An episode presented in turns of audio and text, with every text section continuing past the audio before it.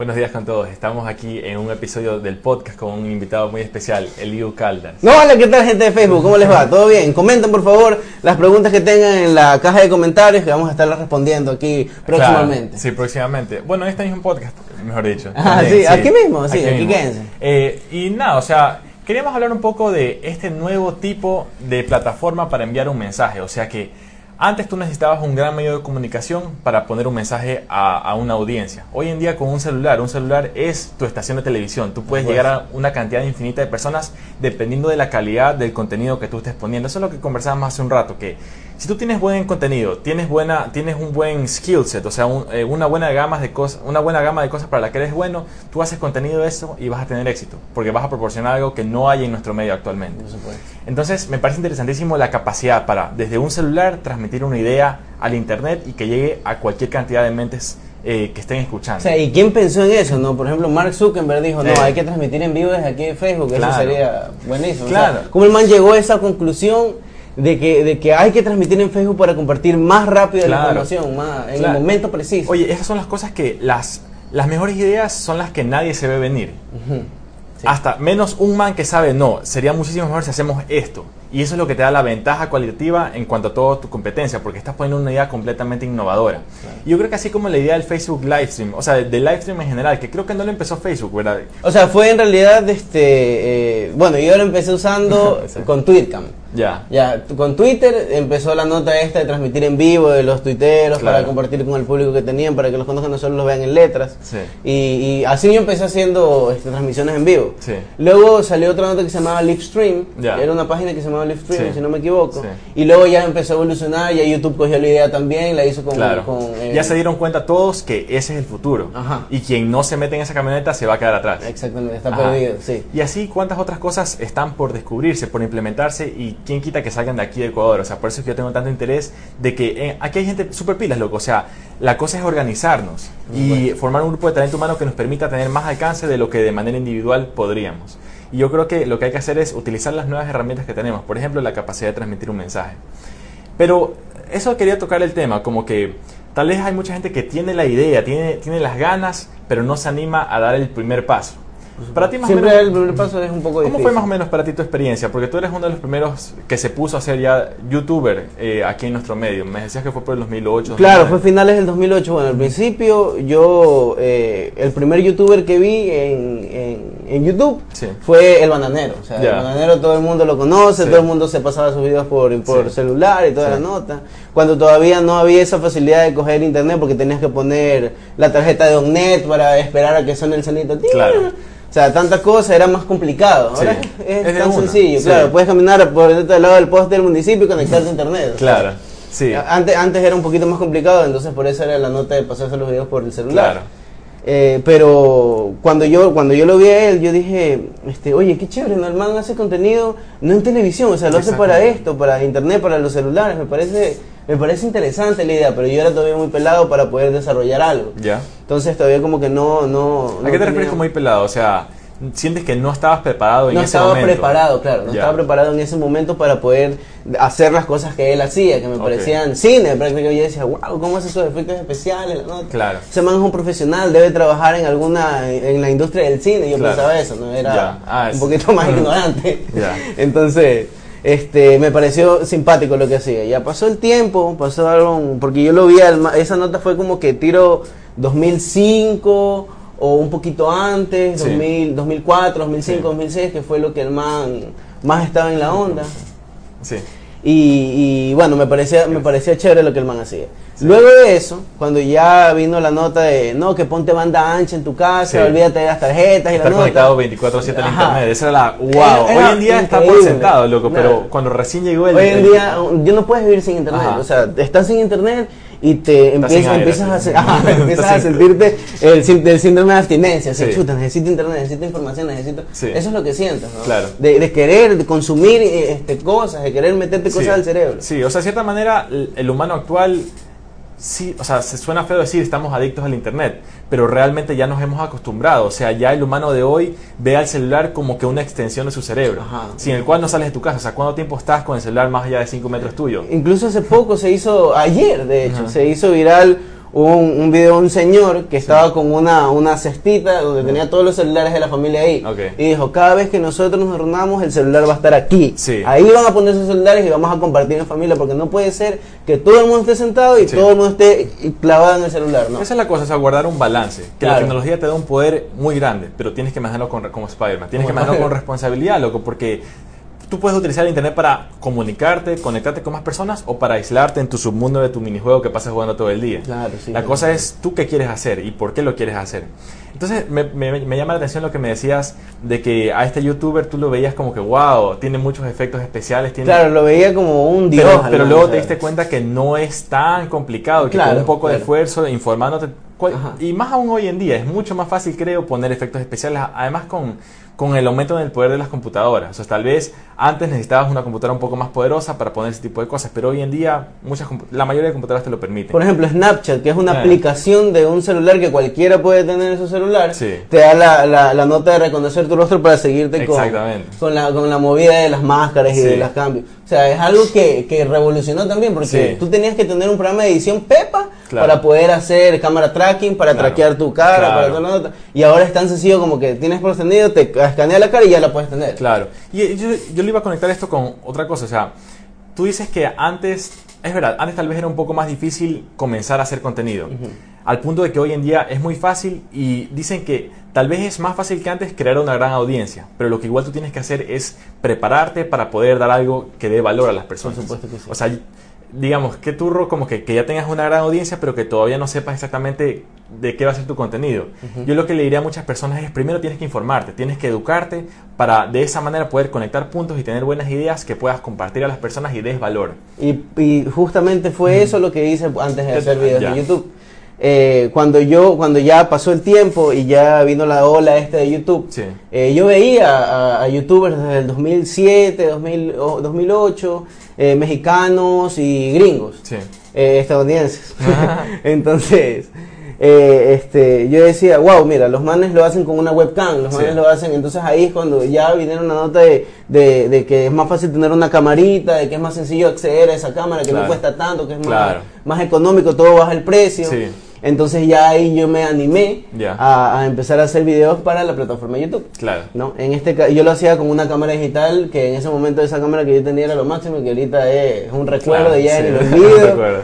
Ok, y yo hacía videos así de magia con Movie Maker. Ya. Entonces a, me- a mí me encantaba Harry Potter. Me gusta todavía. Sí. Y yo rompía la- los ganchos de la ropa para sacar la varita. Y con eso me lo, me lo pegaba en, la, en la cabeza y hacía que me, que me desaparecía. Me desaparecía. Y claro. de hecho todavía está ese video. en, Sí. en mi, en mi- el video que yo lo había hecho hace tiempo, lo, va- lo, lo subí a mi canal, fue uno de los primeros. Y lo o borré porque me daba vergüenza. Qué vergüenza claro. cuando yo empecé a hacer videos. Sí. Pero luego ya me di cuenta de que no, que eso era esencial en, en mi canal, que así yo no tenía que avergonzarme por cómo había comenzado. Claro, entonces claro. lo volví a subir. Chévere. Y ahí ya quedó. O sea, ya está ahí subido, lo pueden ver en mi canal de YouTube, Sí. Elio Caldas en YouTube. Y, y, y ya, bueno, así, así comencé haciendo videitos. ¿Y, y cómo te sentiste? O sea, tal vez, tal vez es difícil la primera parte, cuando tú sientes que estás lanzando contenido y no lo está viendo nadie.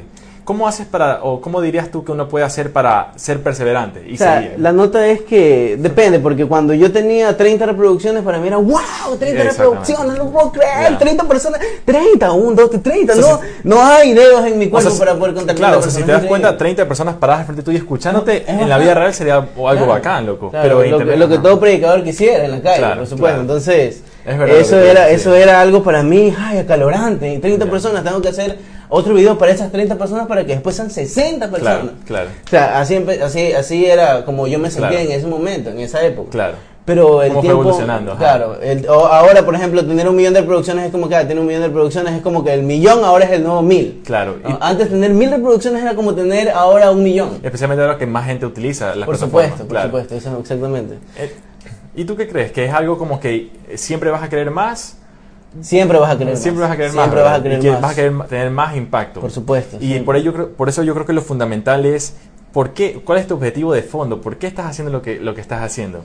Eh, y yo creo que siempre va a ser otorgar valor a la persona que te está escuchando. Y valor puede ser información, pero también puede ser simplemente entretenimiento. O sea, darle un momento agradable a una persona que tal vez está pasando un momento fregado. O sea, tratar de aliviar un poco el sufrimiento humano. Que eso también es lo que hace la comedia y una de las cosas que nos permite el Internet. Que yo creo que es importante y a veces se lo toma como que no lo fuera. Sí, no, mira, eh, depende también de la persona, porque hay gente que simplemente usa el Internet porque quiere ser popular. Ya. Y por, por satisfacerse a él mismo. ¿me Claro. explico? Pero hay gente como tú, como yo, como nuestros amigos de, de aquí del medio, Sí.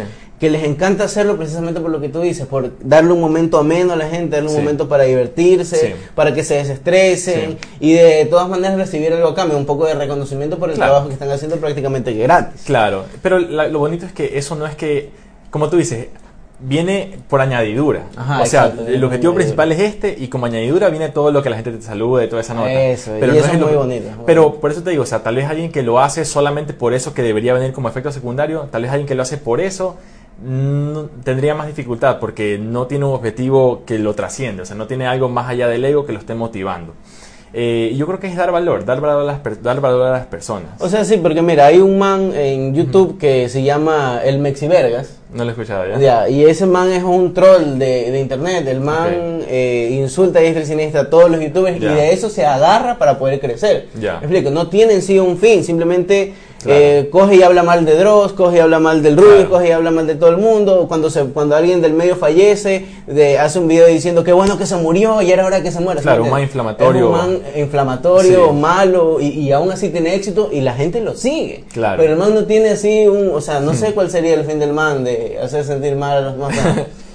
Es que es la ámpara, o sea, por eso te digo. es que ya ahorita en internet hay de todo un poco, o sea, Sí, no puede- ah, no, es- yo creo que es difícil decir, este, tienes que tener una meta, porque hay gente que no tiene ninguna meta en realidad, y- Claro. pero aún así pega y aún así está en la nota de... Sí, o sea, eh, por eso he escuchado una frase que es que el éxito virtual no es que cambie a la persona, sino que te muestra realmente quién eras tú desde un inicio. Y por eso creo que es importante prepararte, o sea, para que sepas el objetivo que tú tienes. Eh, y también una de las cosas buenas que viene de este trabajo, porque si es trabajo, es que das una, un desfogue a tu creatividad, que creo que es algo que te satisface. O sea, yo creo que las personas somos más, así como un árbol que da frutos. Tú para sentirte satisfecho con lo que estás haciendo, tienes que hacer algo que te guste, tienes que dar, poder ofrecerle algo a otra persona. Tal vez la mayoría de personas que están en un trabajo que de pronto no les gusta, pero tienen que hacerlo porque tienen que mantener una familia Claro. o cualquier motivo, es necesario y están en la posición en la que tienen que hacerlo. Pero creo que siempre deberíamos tratar de, de hacer que nuestro, nuestro trabajo nos satisfaga. O sea, nuestro trabajo sea algo que realmente nos guste. Y hacer contenido es algo que en lo personal he descubierto que me gusta a mí bastante. A ti estoy mí seguro me que también. sí. Y es un desfogue a la creatividad. ¿A ti qué te parece eso? Como que poder mostrarle a la gente lo que estás pensando, lo que estás sintiendo o la manera como, te, como, como estás en ese momento. O sea, mira, yo a mí sí, a mí nunca me ha gustado ver a la gente mal. ya.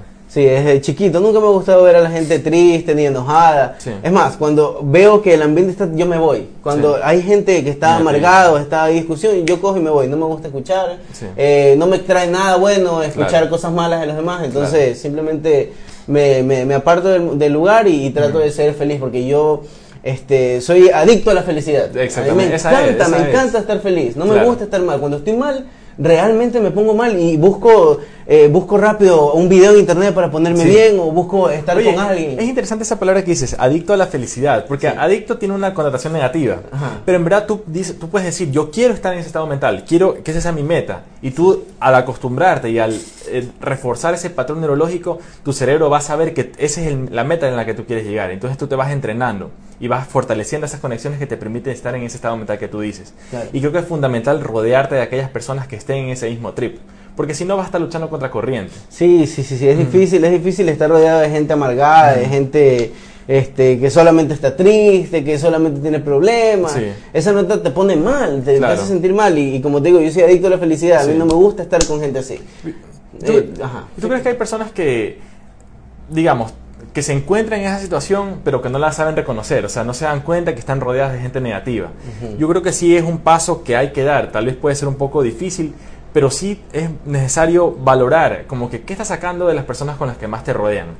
Si es que no están acorde a lo que tú quieres para ti, toma la decisión. O sea, busca otras ideas, otras Sí, personas, otras mentes. Sí, hay, hay te personas, permite. por supuesto, hay, hay personas que, que, que simplemente están ahí por estar ahí, no piensan, viven por vivir, este, este, tienen amigos malos porque no tienen pereza de buscar otro Sí. círculo de amigos, Sí. les da les da nota, no es que igual él es malo, pero de todos modos lo conozco desde que tengo Eh, 10 años ya y estoy no es así, acostumbrado, ajá, sí. no, no es así, no tienes que estar siempre echándote sal en la herida, no. Claro. Tienes que buscar otra otra otra nota, otros aires. Claro. Y, eh, o sea, así soy yo al menos. A mí, Claro. a mí yo No, veo y- a alguien negativo y que es negativo simplemente... Y creo que está bien y es, me parece importante compartir esas ideas, porque yo, creo- yo estoy seguro que mucha gente piensa eso, pero tal vez no lo exterioriza, porque dicen, chuta, tal vez sonaré mal o sonaré como una persona batracia.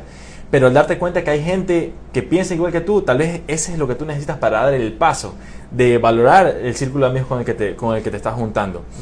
Y porque de cierta manera dicen que tú eres con las cinco personas con las que más te rodeas y tú vas eh, adaptando cosas de esas personalidades a, a lo tuyo. Puede ser en cosas de entretenimiento, pero también en cosas profesionales. O sea, al rodearte de gente que tiene esa misma hambre de éxito, vas a contagiarte de eso y vas a querer tener un poquito más de impacto. Entonces, por eso creo que es importante rodearte de gente que esté más o menos en el mismo trip que, que, que tú, que tú quieres. Por supuesto que sí, Ajá. sí es cierto. Pero bueno, este, hay gente que por ejemplo no, no se anima a, a- le encanta este mundo del internet, le encanta este mundo de generar Sí. ideas, de Sí. hacer de hacer este este contenido para internet, Sí. de poder de- dar algo a la gente que está ahí todo el tiempo consumiendo, Sí. pero no saben cómo dar el primer paso. Ya. ¿no? Entonces, entonces es importante, por ejemplo, lo que yo hice para dar mi primer paso Sí. fue investigar a todos los youtubers que están en ese momento. esa es. Me puse a dar, me di cuenta de que todos tenían algo en común, un intro, eh, un tema, este, el, el desenvolvimiento del tema Sí. y un final con claqueta final. Claro. Entonces en sí era una composición el video, lo que, lo que, Un o sea, yo siempre sí. veo que la vida es como una composición, pero es una composición de muchas cosas. ¿no? Exacto, sí. De lo que estábamos hablando al principio antes de grabar. Y- y bueno, entonces me di cuenta de que, de, que, de que tenía que tener lo que ellos tenían para yo poder comenzar. Entonces empecé en orden. Primero Sí. conseguí un tema. Un tema que, a ver, ¿cuál fue el primer tema? Ah, ya, Las Vecinas. Ya. Las Vecinas fue una- un primer tema, el primer tema que hice de un- de un videoblog. Ok. Ya, este, ¿por qué cogí ese tema?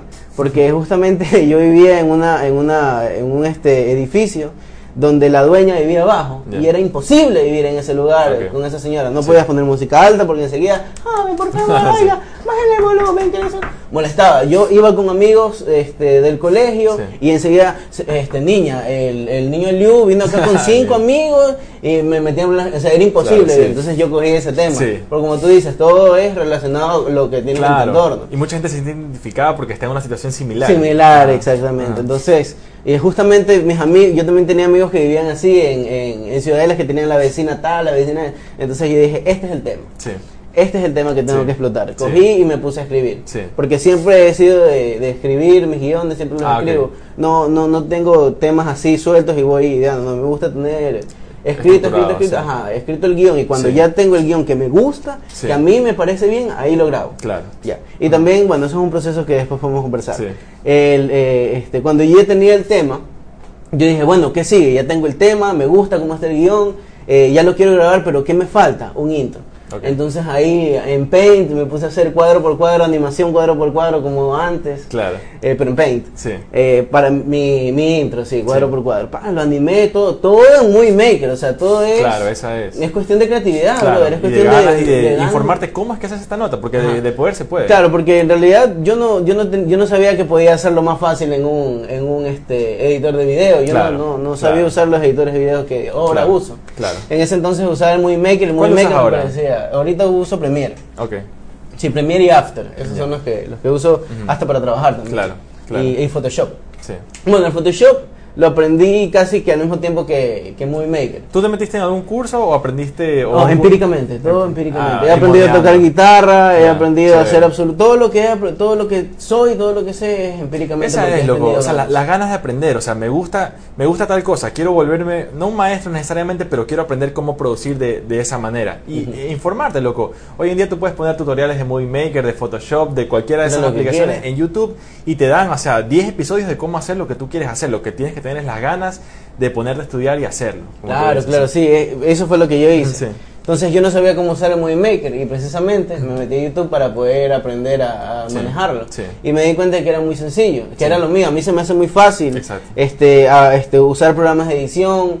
Usar, mira, se me hace más complicado usar Word que usar mi programa. O Ya. sea, eh, eh, hay algo aquí, hay Claro, algo aquí en mi claro. cerebro que Funciona. funciona, que, que funciona más que el otro lado. Esa Sí. es, loco. Entonces, entonces a mí se me hacía muy sencillo coger y lo que la gente veía como algo, algo así, wow, muchas herramientas, muchas cosas. Yo lo veía así, tan sencillo, Claro. coger, clac, clac, clac, clic, clic, clic, y ya tenía hecho, hecho mi intro, o sea, ya, ya estaba. Entonces yo dije, bacán, ya tengo mi intro, ya tengo el tema, este, este, hay que grabarlo, Sí. lo voy a grabar. Sí. Entonces me senté en el piso, Ya. una pared blanca, puse para que se concentren en mí, puse una, una, un- mi cámara de fotos, que ya en ese entonces ya tenía una mejor, Sí.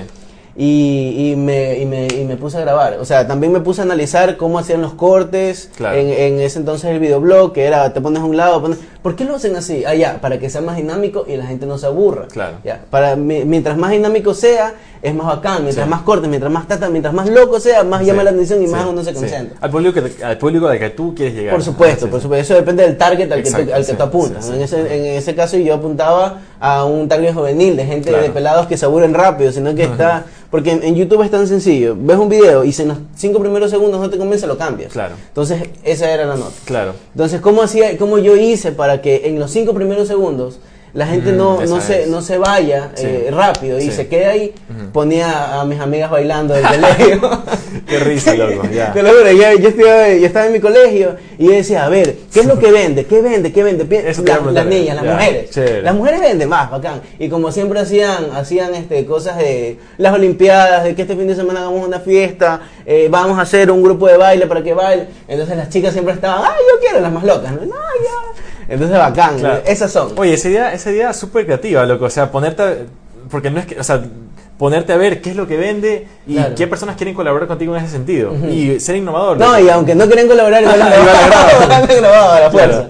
No, pero Y- chévere, o sea, la creatividad, loco. A mí, te juro, chévere, me parece súper acá la manera como estás contando. sí. Entonces, entonces yo, yo, lo- yo, yo las vi a las chicas bailando y luego, chicas, voy a grabar un videito, que no Sí. sé cuánto, tranquilas, no pasa nada, ustedes solo bailen. Eh. Y ya empiezan a bailar, ta, ta, el terremoto, que la Ya, Ay, yo grabando, esto es oro, esto es oro. Bacán, ya cuando ya tenía el pedacito que Sí. quería, ese primer pedacito, ¡pum! lo ponía al inicio del video. Sí. Ponía el intro y comenzaba. Sí. Entonces ahí yo ya atrapaba a la gente. Claro. Y la gente me comentaba mucho, ay, ¿qué, qué, otra, qué otras peladas van a salir en el siguiente video? Y yo, ay, ¿qué ni sé cuánto. Claro. La gente se empezó a enganchar con ese, con ese aire. ¿Cuán rápido tú, dices, tú dirías que fue ese enganche? O sea, ¿cuántos videos tuviste que salir, tuviste que sacar con ese formato para que ya tú sientas que comienzan a comentar y comienzas a tener cierta cantidad de audiencia? Ya. Cuando, cuando yo empecé a finales del 2008, también habían un grupillo de, de, de aquí mismo de Ecuador que también este, querían hacerlo. Ya. Tenían también sus canales, sus notas. Yo cuando empecé aquí dije, yo voy a ser el primer youtuber ecuatoriano, pero en realidad de fondo, de fondo no es así. Tal vez sí uno de los primeros que fue más reconocido. Exacto, sí. Pero no el primero, el primero en hacer, en subir algo a YouTube. claro.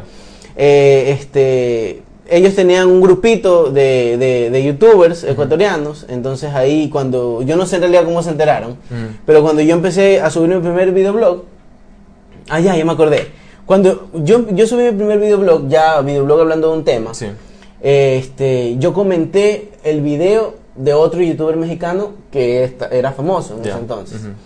Eh, que todavía sigue siendo famoso, pero ya como que la gente le pidió de que se llamaba El Negas. Ya, no. Entonces el man, el man hacía el man hablaba y también hacía dibujitos animados y los animaba y la nota.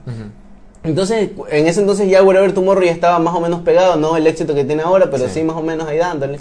Y, y la gente comentaba, hacía comentarios, porque yo era bien fan de Wherever Tomorrow, Sí. porque a mí me, me fascinaba el Sí, hecho de que el sí. man con su webcam hacía tanta, tanta y, y no es, no es lo- la- el material que tengas, la cámara, la mejor sino que tu contenido sea bueno. Exactamente. Eso yo me di cuenta dije, el contenido de este man es bueno. No tiene cámaras como este youtuber, pero es eh, tiene más suscriptores. ¿Por qué? Porque su contenido es bueno. Claro, claro. Es mejor que el de Sí, él. sí.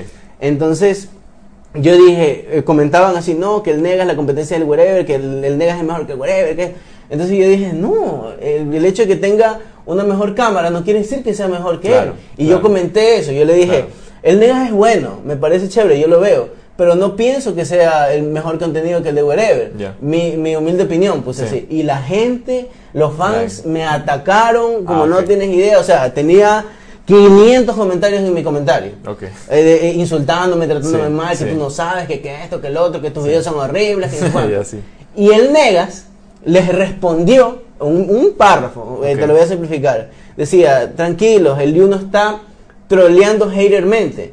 O sea, o sea de, Claro. mala, de mala fe. Solamente está dando su punto de vista. Respeten, por favor. Claro. No lo ataquen de esa manera. Claro, él, él no te conocía, o sea, obviamente. No, no, el man, yo era un comentario más. Ok. De- eh, respeten, por favor, esta caja de comentarios es para compartir lo que ustedes opinan, no para pelear. Sí. Algo así me puso. Y por ese comentario, la gente como que Fue vio que su ídolo lo, lo sosegó, entonces todo el mundo dijo, ah, ya, no, si es verdad, sorry. Y los comentarios a partir de eso eran sorry, sorry, sorry. Sí. Y yo tenía 500 eh, suscriptores, porque había, hacía esos videitos bastantitos. Sí. Eh, y después de esos 500 llegué a 1500, o sea, subí Ok. 1000 seguidores porque él me, me, comentó en esa nota. Entonces ahí yo dije, bacán. Ya, y mi, y mi, y mi video, que era el de, la- el de las, el de las, el de las Las vecinas. vecinas, tenía, este, este, ¿cuántas tenía? 300 y pico de reproducciones. Y al día siguiente ya tenía 2000 Que reproducciones. acá, eso es algo que yo me he dado cuenta, que a veces tú puedes hacer, digamos, yo tengo algunos videos que hice hace dos meses, pero que siguen, pero que siguen siendo reproducidos, siguen siendo compartidos. Eso y al- siempre va a ser. Y algunos, pero yo no me había dado cuenta, recién ahora caigo en cuenta que lo que grabo ahorita probablemente va a tener mucho más éxito, pero más, más adelante en el futuro. Entonces, hacer- tratar de hacer las cosas lo mejor que tú puedas, porque tú sabes que esto de aquí va a quedar para largo y lo va a ver gente después de mucho tiempo. Como, como hay los videos musicales, por ejemplo, ahí, ahí este, pongamos el ejemplo de Ritfu, que es el que, este, Newton, que le cantaba la de pan, pan, tan, tan, tan, tan, tan, tan, tan, tan, tan, que hacían con el, con el Don't Judge Me Child, que te ponías crema y te ponías guapo, la cancioncita, Ya. ya. Eh, el- este man era de Party Rock. Sí. No, este man se, se de- de- este, disolvió Party Rock y se dedicó a ser el man eh, Solista. Entonces el man sacó esa canción, pero no pegó en el mes que él la sacó. Pegó como medio año después. Claro. Pero ¿por qué pegó como medio año después? Porque salió el, el- el- la nota esta de la crema. y Ah, usaron su canción. Entonces la gente ya dijo, ah, ya, mira, esa canción es la que usan, usámosla también. Y Claro. por, esa, por ese video es que el man Claro. Claro. Subió esa canción y ese video ya estaba subido el año pasado, o sea, estaba subido mediados del 2014 y empezó a pegar en Claro, abril del 2015. claro. O sea, Claro, entonces la moraleja es como que haz tu trabajo como que si ya tuvieras el éxito que quieres tener. eh, por supuesto, Ajá, sí, ya, siempre de- tienes que hacer, siempre tienes que dar lo mejor. Claro. No, no esperes a, a que venga Ajá. gente para hacer lo mejor porque nunca Sí, va a pasar. Claro, o sea, estar en el estado mental. Una vez que tú estás en el estado mental del éxito, comienzas a manifestar las cosas porque ya estás ahí. Y eso, eso fue precisamente lo que yo Ajá, hice. ujú. Entonces cuando yo ya vi eso, que ya, ya la gente empezó a subir reproducciones, yo dije, bacán, entonces me voy a comportar como que ya tengo éxito, Sí, como, que ya, como que ya lo, como que ya lo logré y voy a comport- comportarme como un youtuber de verdad, no Como un tonto. yo decía. entonces ahí fue cuando lancé un- una serie de otros videos hasta que llegó al de, al de puteadas maternales, Ese, que es el que ajá. me catapultó Ok. a, a tener más, a tener más seguidores. Y fue una cosa de locos porque los otros videos yo les metía harto mate. Cogí, me ponía a escribir, lo conversaba con todo el mundo. Sí. Eh, le decía a mi mamá, ¿qué opinas de esto, mami? Este, le decía, "Ah". entonces yo siempre con mi mamá, este, bueno, mi mamá siempre me ha retado a mí porque yo he sido un poco indisciplinado. Pero entonces ahí yo dije, ¿qué es algo común Sí. en todos? Sí. Hay- porque justamente yo estaba diciendo, necesito un tema, un tema que me saque de aquí, Sí. del hueco donde estoy metido. Necesito algo, algo que me, que me, que me dispare, necesito, necesito algo, ¿qué tema? ¿Qué, Sí, qué, qué? sí. ¿Qué? Algo en común que todo el mundo tenga, algo, las mamás. Más. Eso. Todo el mundo cambia, Sí. pero tu, tu madre nunca va a cambiar. Siempre la mamá va a ser así. Desde la época de los cavernícolas hasta ahora, las mamás son igual. Entonces yo dije, ese es el tema. Sí. Y puse puteadas maternales. O justamente es ver, es ver las cosas con las, con las cuales tu audiencia se puede sentir identificada. Por ejemplo, yo no es que todavía he tenido gran éxito en cuanto a visualizaciones, pero el video que más, que más visualizaciones ha tenido ha sido uno sobre, de manera técnica, cómo facilitar la defecación, hacer caca. O sea, que los, que los inodoros están diseñados de una manera que te dificultan la defecación por la posición en la que estás. Ajá. Una solución bien fácil es ponerte un banquito en el cual tú puedas alzar las piernas. Claro, Porque- para que se... Ajá. Hay miles de videos en YouTube. Yo hay, hay los mil, sí, o sea, es un tema que no es que yo soy la primera persona que Claro. habla sobre eso, pero es algo que todo el mundo tiene en común. Ujú. Y la gente parece Hacer que, caca. pa- hacer caca. Y la gente parece que no lo sabe, porque ese es el, ese video, digamos, de cierta manera muy absurdo, es el que más la gente comparte y comparte y pone like y taguean a los amigos, o sea, Ajá. y, no, y también es porque es un poco cómico, ¿no? Porque hablar de sí, caca es como que... es cómico, pero también sirve, o sea, se Ajá, nota, se nota que le ha servido a las O sea, tienes ahí dos cosas que a las que ha... Ajá.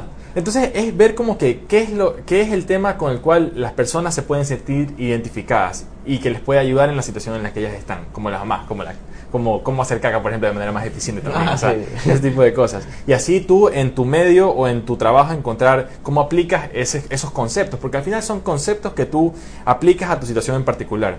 También como lo que tú dices, hacer un formato, o sea, cuáles son los componentes de un video. Obviamente no es que vas a copiar lo que otra persona, Claro, no hay una regla, ¿no? sino No regla. adaptarlo a lo que tú quieres hacer, Por a la idea que tú por tienes. que sí. O sea, sí, en realidad eso es algo que todavía se hace.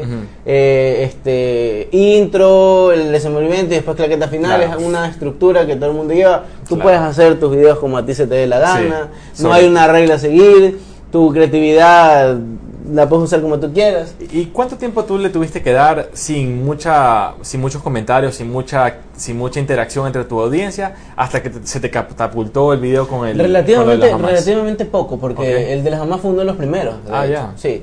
El, eh, llevaba creo que medio año haciéndolo. Ah, ya, ya. Ajá. O sea, la nota es que cuando te gusta, Claro. eh, no te esfuerzas ni te ni se te hace complicado Claro. ni, ni sufres Es algo nada. que fluye, o sea, es algo que, tú tienes el deseo de hacer y tú ves cómo lo haces, con la cámara que tengas, con los medios que tengas, tú, tú haces tu proyecto. por ejemplo por ejemplo como te ha pasado a ti también Claro. yo te conocí por eso estoy aquí muchas gracias Muchas gracias a ti. Elio, por el y, y bueno entonces cuando ya tenía el tema y es súper chistoso porque en este de las mamás yo no me yo no me esforcé por hacerlo Simplemente yo dije, me emocioné tanto porque lo quería, y lo quería sacar el día siguiente. No quería esperar una semana escribiéndolo, ajá. como los otros videos que sí me sacaba la madre escribiéndolos y hasta una semana Sí. dándole, dándole, dándole. Sí. Simplemente fluyó. Claro. Cogí, en la misma noche estaba chateando con una amiga, co- con, un par de amigos en Messenger y Sí, me decían, oye, ¿qué le dicen a su mamá? Ah, me dice esto, me dice lo otro. Y yo, bacán, y yo era ahí, ta, ta. Claro, Esa misma noche lo grabé. chévere. Puse mi lámpara porque estaba oscuro. Puse mi lámpara, prendí todas las luces que podía, me senté y lo grabé enseguida. Chévere. Y esa fue la nota Chévere. que me.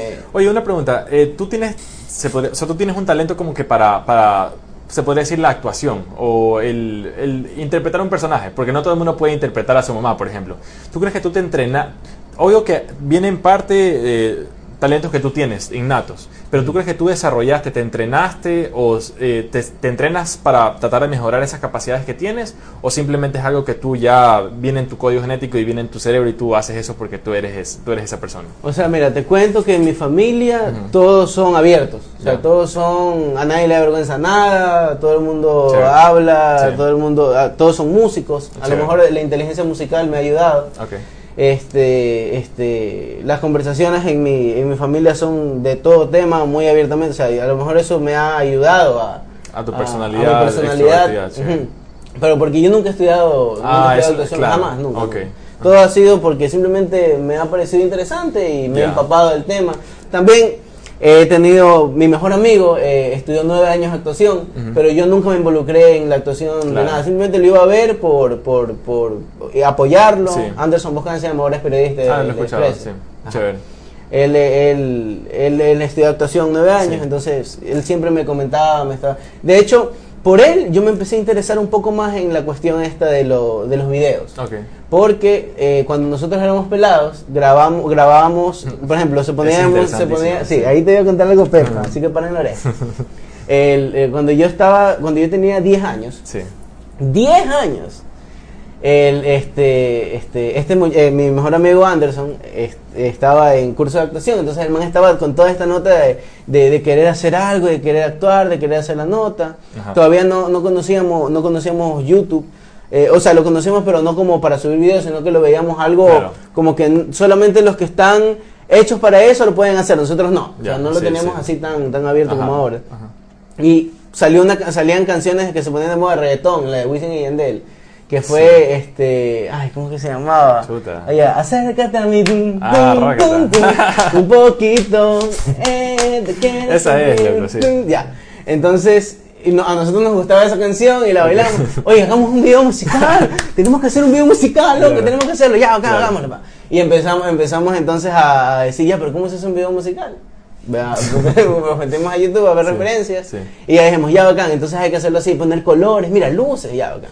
Entonces nos fuimos por ahí mismo, por el vecindario, yo vivía en San Felipe en esa época.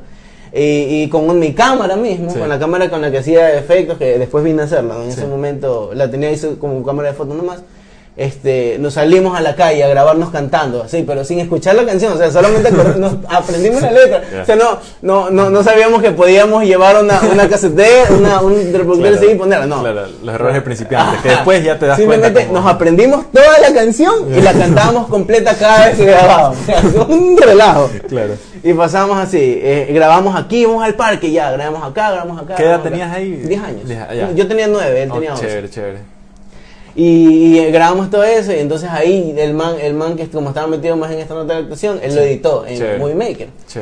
Y cuando ya me lo mostró, Que había quedado el hijo de puta. o sea, no podía creerlo. Yo decía, El poder de la edición. Oye, claro. nosotros, nosotros tenemos que hacer cine, Anderson. En algún momento tenemos que hacer cine. Sí. Miren lo que hemos logrado. Y peladitos, o sea, imagínate, dos Claro. pelados pensando de esa manera Claro. en ese entonces. A mí me pasó algo similar, no a esa edad, sino un poquito después, pero yo creo que hay personas que tienen tendencias a tratar de documentar las cosas. Por ejemplo, yo me acuerdo que en el colegio yo tenía, en cuarto, quinto curso, yo tenía una cámara de esas que tenías en la mano.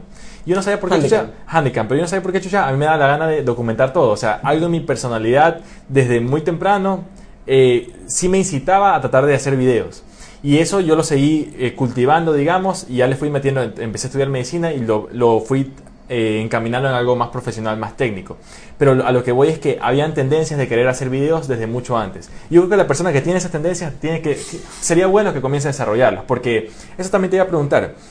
Entonces tú dices que es tu personalidad así extrovertida, pero supongo que tú vas a sentir que tus videos de ahora son mejor, o sea, tú puedes...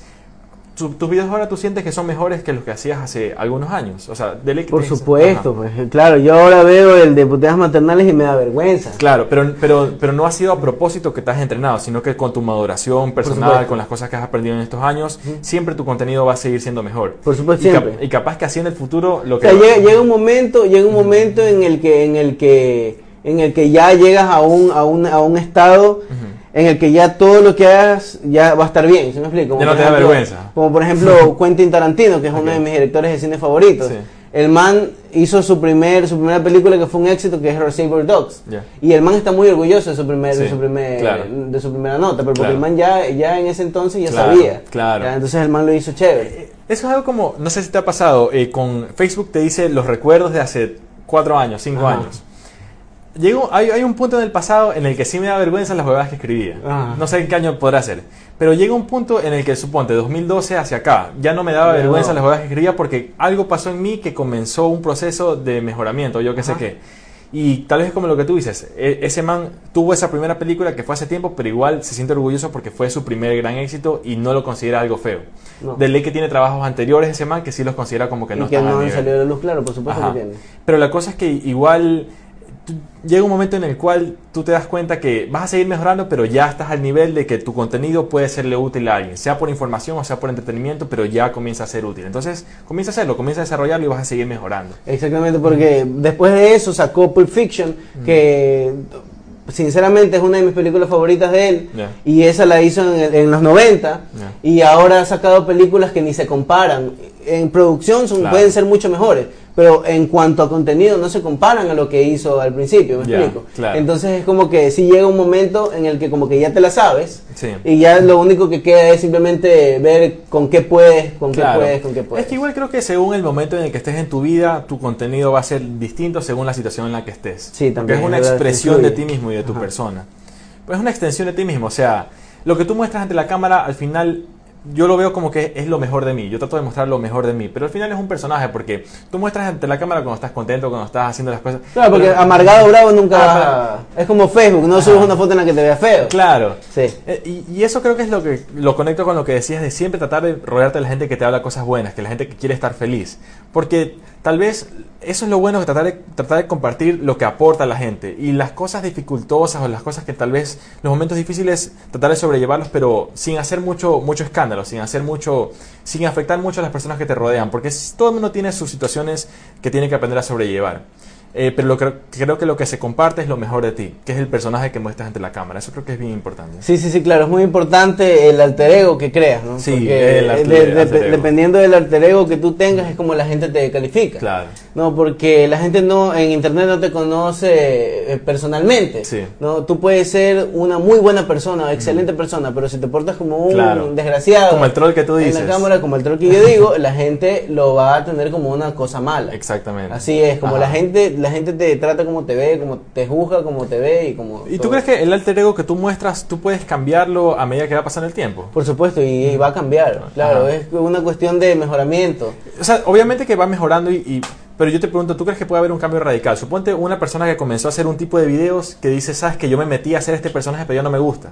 ¿Tú crees que es posible decir voy a hacer algo completamente distinto? Ese, ese personaje ya no existe, ahora voy a hacer este tipo de videos. ¿O tú crees que choca mucho a la audiencia? No, no, no para nada, no, eso depende, también tú eres una persona y no te puedes regir por lo que por lo que los demás vayan a opinar de ti, Claro, eso ya claro. depende de ti, por ejemplo, si yo quiero de aquí a mañana dejar de hacer videoblogs y dedicarme a hacer a hacer este cortometrajes, Claro. yo lo voy a hacer. Claro. Sí, o, o sea, o sea, lo que voy con el mensaje es, tal vez hay alguien, alguien que quiera hacer contenido, no le gusta el camino que ha tomado, pero lo puedes cambiar. O sea, Por supuesto, lo puedes sí. cambiar. Lo puedes Ajá. cambiar. Te, te puedes encaminar de otra manera. Este, este, si tú quieres, te puedes crear otro canal, que Sí. es lo Ah, recomendable. esa es también. Que es lo recomendable porque ya tu canal ya lo tienen como que ya lo tienen encasillado Claro. como algo tal. Ajá. Entonces tú dices, no, yo quiero desencasillarme esto. Entonces, ¿qué tengo que hacer? Ok, este canal murió. Este, este, este yo ya está al pasado, Claro. ya tuvo el éxito que quiso que tenga, Ajá. hasta ahí llegó, entonces voy a hacer otro, otro Claro. tipo de cosas. Claro, Claro. sí se puede. Claro. Eso depende también de, de ti, de cómo tú... Claro. Y, y de qué quieras tú crear, porque tal vez no necesariamente matar ese canal antiguo, pero experimentar. Si tienes otro tipo de videos que tienen éxito, pues puedes darle full a esos. Claro, o sea, Ajá. sí, claro, pues sí, yo te lo pongo como un Claro, ejemplo. como una manera radical, Como, pero ajá, sí. como algo un poquito más radical, pero Ajá, sí, sí. como por ejemplo hizo Dross. Ya, Dross claro. hacía su- sus gameplays gritando coño y toda la nota. Al man no lo convenció y el man decidió empezar a hacer tops. O sea, Sí. tú te puedes reinventar, eh, porque igual si te ve un millón de personas te pueden ver cinco. O sea, Claro, claro. Y ahorita sí pasemos a un tema más... O sea, todo está chéverísimo, pero ¿cómo monetizas esto? ¿Cómo vives de tu trabajo creativo? Que creo que es un gran paso que la gente quiere dar. ¿Qué es lo que yo quiero hacer en lo personal? A mí me encanta hacer los videos de medicina, me encanta el conocimiento médico y lo voy a seguir haciendo de largo. Lo que yo quisiera hacer es formar una comunidad interesada en esos temas y luego, una vez con la comunidad establecida y con la credibilidad ya hecha, ahí ves cómo lo monetizas. Creo que eso es importante, o sea, como que tal vez ser un poco paciente, o sea, como que no ir a la primera fuente de dinero. Tal vez en algún momento sí lo tienes que hacer, pero tratar de ser un poco paciente para poder tener más apalancamiento, poder tener más decisión sobre, sobre qué fuentes de ingreso vas a tener. ¿Qué ideas tienes tú sobre la monetización de tu trabajo creativo para ya vivir de esto? Porque es, Claro, hay mucha, hay muchas, hay muchas formas en realidad de ganar dinero con lo que tú haces. Sí. Una es trabajando en, en- en- en el medio en el que, en el que, en el que, en el que estás metido, ¿no? Claro. Trabajando, por ejemplo, yo podría trabajar de postproductor eh, Claro. fácilmente. Claro. Podría, podría trabajar porque eso es lo que yo hago. Claro. Este, también puedes monetizar tus videos en internet con los diferentes networks que te facilita YouTube. Claro. Y también puedes ganar, por ejemplo, con algún auspiciante. Exactamente. Por ejemplo, en tu caso, digamos, Ajá. que Vitamina Cebión te diga, sí. no, no puede ser marca, ya la dije. Claro. Eh, ya, digamos, este, tal marca te dice, oye, ¿sabes qué? Este, Claro. Nos interesa mucho que promociones nuestra nueva medicina. Sí. ¿Qué te parece? Claro, lo que sí creo es que sería bueno hacer tu contenido, tener tu éxito relativo y luego ser muy selectivo de qué personas tú, a qué personas tú promocionas. Porque Ajá. yo creo que si tú eres selectivo y si tú eres selectivo a la persona que o a la compañía que sí aceptes promocionar es porque realmente tú crees en ella. Ah, por Y supuesto. tú, y tú al promocionar algo en lo que tú crees, ahí es que vas a tener éxito. Porque si es algo fingido, hasta se nota. Yo creo que hasta en el lenguaje corporal se nota que no crees en lo que estás vendiendo. Entonces, yo todavía no hago dinero de esto, o sea, de los videos en sí como tal no, pero la verdad es que no, eh, creo que más importante es crear tu credibilidad, crearte tu plataforma y ser paciente, porque el dinero va a venir pero por añadidura, pero Claro. ese no es el principal objetivo de por qué estás haciendo lo que estás haciendo. Sí, Entonces, sí, ese era un mensaje que quería compartir. Pero sí creo que es importante trabajar en lo que te gusta, porque como te digo, como un árbol que da sus frutos, tú como humano, tú quieres dar tu fruto a la comunidad, y eso es lo que te hace sentir de cierta manera satisfecho con tu vida. Entonces creo que eso es importante, o sea, hacer lo que te gusta, vivir de lo que te gusta y monetizar tu trabajo creativo. Una pregunta, ¿cuánto, eh, hay algún comentario o no sé cuánto? Ah, sí, Sí. se me ha olvidado. Sí, hay comentarios. no hay preguntas, pero No hay preguntas. comentarios. ¿Qué ¿Qué, dicen? las personas? Eh, ¿Cuánta muy, gente? Muy, muy bueno el programa, muy bonito el programa. Que, que cae de risa. Cuando estaba hablando de contenido y de que un man puso menos es más, así es el contenido. Y una chica puso doctor y muchos corazoncitos. Hola, hola. Ah, viste, ya tienes fanáticas, las rafanáticas. No tiene- ah, ese es el nombre, hay que ver un nombre. Oye, ¿y cuánto tiempo vamos más o menos? Para saber cómo, cómo estamos con... No, sale. No sale, ok. Ah, bueno, ya, Estamos igual. bien, Bueno, sí, la, la cosa es que la están Sí, pasando sí, bien, esa muchachos. es, Eso esa es es, importante. sí, Sí, sí. no, es que nos hemos estado encapsulados. Sí. Nos hemos olvidado que estamos Ah, en vivo y que sí. podemos conversar con Sí. ustedes también. ¿Cómo han estado? Cuéntanos cómo están, muchachos. Oye, Pregúntenos. Yo creo que esa es una de las cosas, como que yo en lo personal no le tengo miedo a la cámara, o sea, yo sé que nos están escuchando las personas, pero eh, tal vez es ser expresivo, o sea, si tú sabes que, tú, que lo que tú tienes que aportar tiene un valor, lo haces simplemente. Y a medida que más te preparas, más fácil se te va a hacer poder, poder expresar algo que tenga valor para las personas que te escuchan. Por eso yo digo que lo principal para tal vez alguien que está recién con la idea de comenzar a hacer contenido es educarte. O sea, porque al tener más información tú puedes conectar puntos eh, y tener ideas. O sea, tú al ver una cosa, tú puedes, se te ocurren cosas que otras personas no ven, simplemente porque no han sido expuestas a ese tipo de ideas. Y también por eso la importancia de exponerse a, a ideas que no necesariamente están en tu grupo de amigos. O sea, meterte en internet, ver las cosas que piensan otras personas, no necesariamente de tu ciudad ni de tu país. O tal vez sí, pero en general las mejores ideas y adaptarlas a tu situación en particular. Eh, ser mente abierta, ser mente abierta creo que es lo principal. Sí, tienes que tener la mente abierta para poder hacer. eh, di- Disculpa, se me fue sí, porque me emocioné con la gente que estaba Sí, comentando. ajá. Este, ¿en, qué, ¿En qué estábamos más o Porque tenemos aquí cinco puntos. No sé, hemos estado saltando del primero al segundo. Pero en general es el Internet como plataforma para tra- transmitir un mensaje que le pueda servir a alguien y eventualmente monetizar tu trabajo y vivir tu trabajo creativo para satisfacer tu sed de crear contenido. Claro, por supuesto. Por ejemplo, este, eh, como te decía, no depende. Hay muchas formas de monetizar tu trabajo, hay Sí. muchas formas de ganar dinero. Sí. Este, pero principalmente eso viene por añadidura. Sí. La cosa es, este, mientras vas haciendo lo que lo que te gusta, poco a poco van a venir, va a venir gente interesada en, en- en querer trabajar contigo, en hacerte Ajá. crecer, en y, y tú también vas a estar interesado. También tú crees en el producto, obviamente, y también lo vas a promocionar de una buena manera. ¿no? Claro, claro, si, si tú, crees, si tú crees en el producto. Eh, algo más te iba a decir. Eh, bueno, en general, estamos aquí en vivo en Facebook Livestream con el Liu Caldas. Claro, nos, no- nos chocó de que Sí, nos hemos sí, olvidado sí, de- no, nos salimos un poco del- nos del salimos un flow. poco del margen. Eh, Ok. Algo más te iba a decir. ¿cómo hacer lo que te impacta? ¿Cómo? Este, este, impacta en tu salud, ¿no? ¿Cómo hacer lo que te gusta impacta en tu salud? Es Claro, es- eso es, lo que, eso es lo que te iba a decir, que las personas que tienen estas tendencias, o sea, si es que alguien desde el colegio anda que filma las cosas y tienes este deseo, hay algo en tu cuerpo que quiere producir ese tipo de contenido. Y yo creo que eh, hay que darle reina suelta a, a la imaginación y hay que permitir a tu cerebro desarrollarse de la manera que quieres. Y en el camino vas aprendiendo. O sea, por ejemplo, si a alguien no le gusta salir en cámara, sino hacer la parte de postproducción, al trabajar y al practicar vas mejorando y eventualmente te vas a convertir en un maestro en lo que estás haciendo. Y al tener un y al ser un maestro en eso, te va a caer el- la gente que quiere trabajar contigo porque ya vas a tener el skill set que te permite dar valor, en este caso a la persona que graba los videos. Claro, claro que sí, es cierto. Ajá. Muy Por ejemplo, cuando, cuando como te decía, yo cuando estaba más pelado. Eh, este, simplemente decíamos, yo le decía a mi amigo, wow, mira lo que hemos logrado. Sí. Logramos, logramos hacer esto, lo pudimos hacer, Sí. está perfecto, lo cantamos bien, están los efectos, todo está Claro. genial. Nosotros podemos hacer cine. Claro. Sí, pero vamos con calma, me dice. Mi amigo siempre ha sido un poquito más centrado. Sí.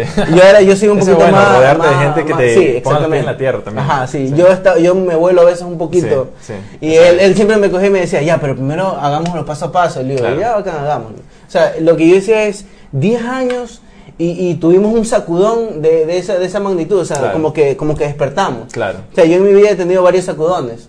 Eh, son esa- necesarios, son súper necesarios. Sí, esa, esa vez cuando me di cuenta de que eso era lo mío, en ese momento me di cuenta, ahí tuve un sacudón. Chévere. Entonces ahí yo dije, esto es lo que yo quiero. Chévere. Entonces ahí me puse a aprender Photoshop, me puse Claro. a aprender más cosas de- desde ese entonces, Y- desde los 10 Sí. años. Y, y una cosa chévere de esto es que te permite ser tu propio jefe. O sea, Claro. tú tener tus ideas creativas, tú hacer tu trabajo como tú quieres. Y depende de la personalidad, pues, ¿no? O sea, hay gente que quiere de ley trabajar para alguien, pero hay gente que no, loco. Yo nunca voy a hacer, nunca voy a trabajar para nadie, quiero ser mi propio jefe, quiero hacer mi trabajo como yo quiero. Y esas personas creo que si tienen ese deseo, deberían fomentar esa idea que tienen. Como para- por ejemplo Steve Jobs, dice, Claro. tiene una frase que dice, si tú no cumples tus sueños, alguien más te contratará para cumplir los suyos. Exactamente. Ajá.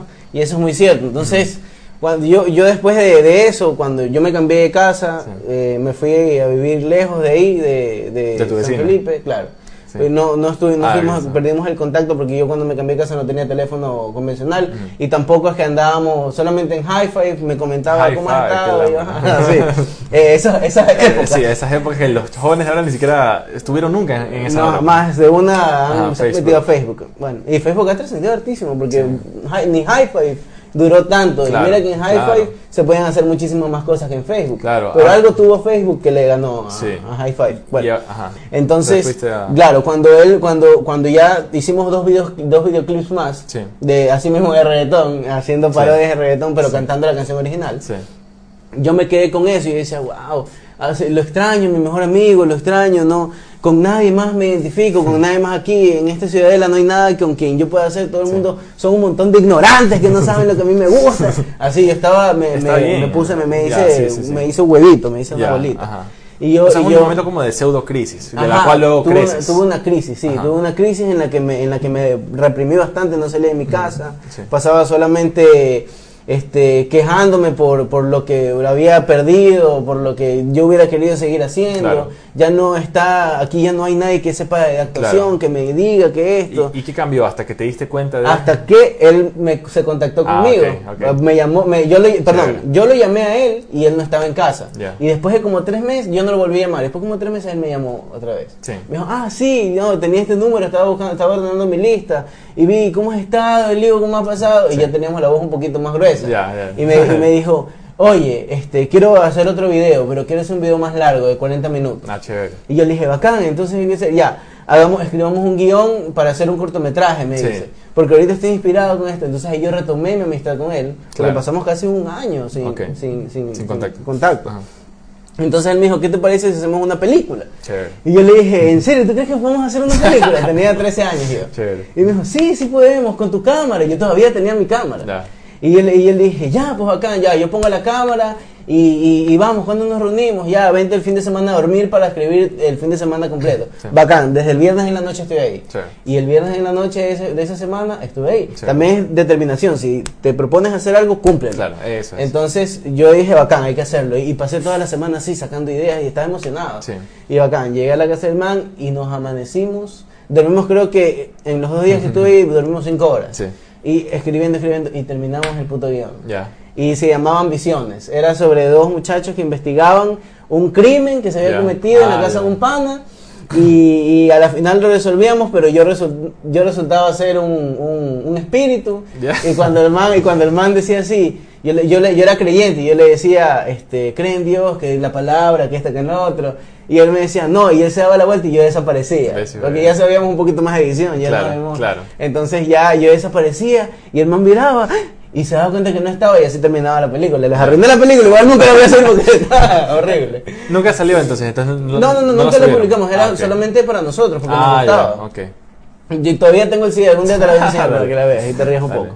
Y, y, eh, quedó, o sea, quedó. Y yo una vez terminado eso, yo dije, definitivamente a esto es a lo que yo me voy a dedicar el Exacto. resto de mi vida. Oye, me parece chéverísimo que dices, ahí quedó la película guardada, porque yo sí creo que la tecnología te permite documentar tu proceso, loco, o sea, cómo tú vas creciendo, o sea, verte a ti mismo cuando eras pelado, cuando eras pelado loco, y tratar de pensar qué estaba en tu mente en ese momento, qué experiencias tuviste después que te hicieron madurar y cómo ha sido tu proceso hasta ahora. Entonces yo, a mí me encanta grabar, uno de los motivos por los cuales me encanta grabar es para documentar la vida, loco, o sea, que los momentos no sean efímeros que ya pasó, conversamos Ajá, chévere sí. y se acabó, sino que sea algo que trascienda, que pueda servirle incluso a alguien que no está aquí presente físicamente, pero que puede, eh, le puede servir de cierta manera las ideas que estamos compartiendo. Por Entonces, supuesto. Me parece importante. todo. Claro, sí es muy importante tener y que después de que nos hayamos ido, Claro. eso va a quedar. Sí. ¿Me explico? Queda un pedacito de tu alma ahí. Sí, exactamente, Como quien sí. dice.